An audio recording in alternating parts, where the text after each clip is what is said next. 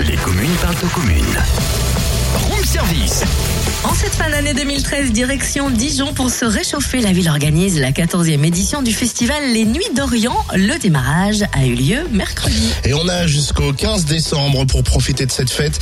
Des plus de 70 manifestations prévues. Focus sur cet événement avec Christine Martin, adjointe au maire. Bonjour. Bonjour. Ça y est, on est globalement, on est bien parti, non? Globalement, on est vraiment bien parti.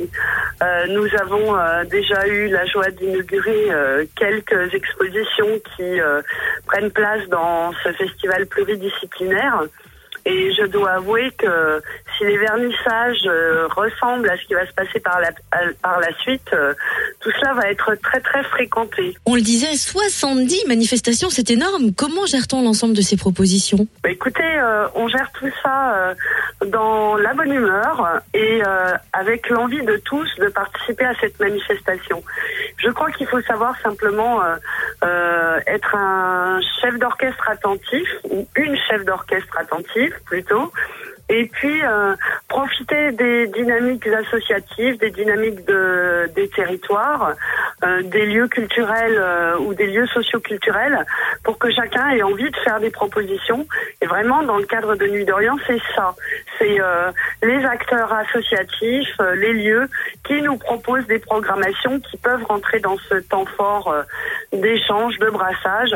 Et donc, euh, à nous de construire une programmation avec toutes ces propositions et d'y ajouter euh, notre petit grain de sucre. il y, en a peut-être certaines où vous vous dites ah il faudrait mettre un peu plus l'accent dessus parce que c'est nouveau ça rafraîchit Vous savez, choisir, c'est renoncer. C'est très compliqué parce que vous avez des, euh, des manifestations qui sont construites avec les habitants qui ont une grande importance.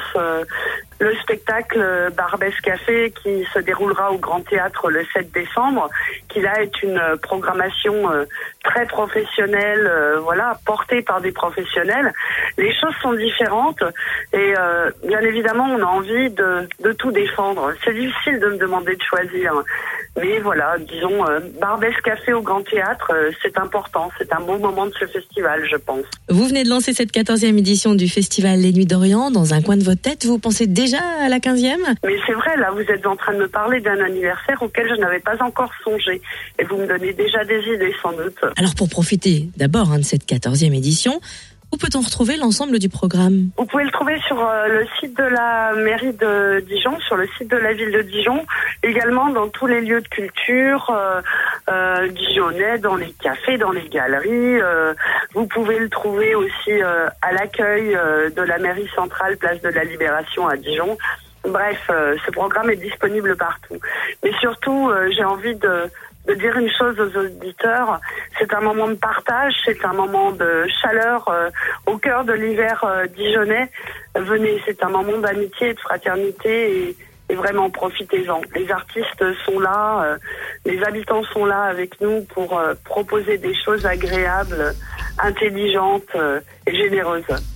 Vous avez jusqu'au 15 décembre pour assister à l'ensemble des manifestations de ce festival Les Nuits d'Orient à Dijon. Plus que tentant, avec un programme éclectique et pluridisciplinaire au rendez-vous entre tradition et modernité, et peut-être totem en train de faire la danse du ventre en plus.